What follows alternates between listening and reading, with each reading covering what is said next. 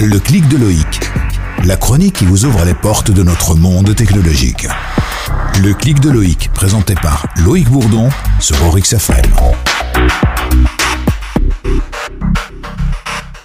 Aujourd'hui, je vais vous poser la question. Êtes-vous prêt à vivre avec des robots? Mais commençons par définir ce qu'est un robot. Si l'on se réfère à Wikipédia, un robot est un dispositif conçu pour accomplir automatiquement des tâches imitant ou reproduisant des actions humaines. Dans ce cas, oui, il semble que nous soyons prêts à accueillir des robots chez nous. En effet, beaucoup d'entre nous ont des robots de cuisine, Magimix, eCooking ou autres. Mais si je précise ma question, sommes-nous prêts à côtoyer des robots autonomes? La réponse n'est alors pas si évidente, même sans évoquer l'intelligence artificielle ou les drones d'Amazon. Prenons par exemple un robot livreur, un simple robot de petite taille sur roulette ne roulant qu'à 7 km/h.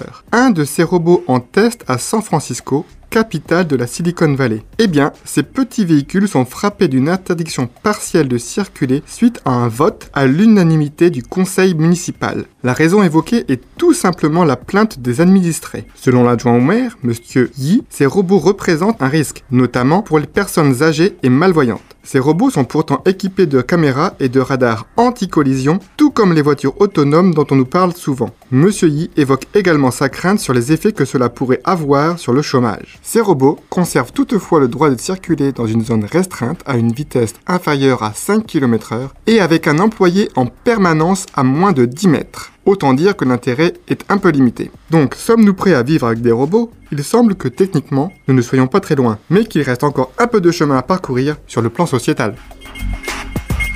Le clic de Loïc. La chronique qui vous ouvre les portes de notre monde technologique.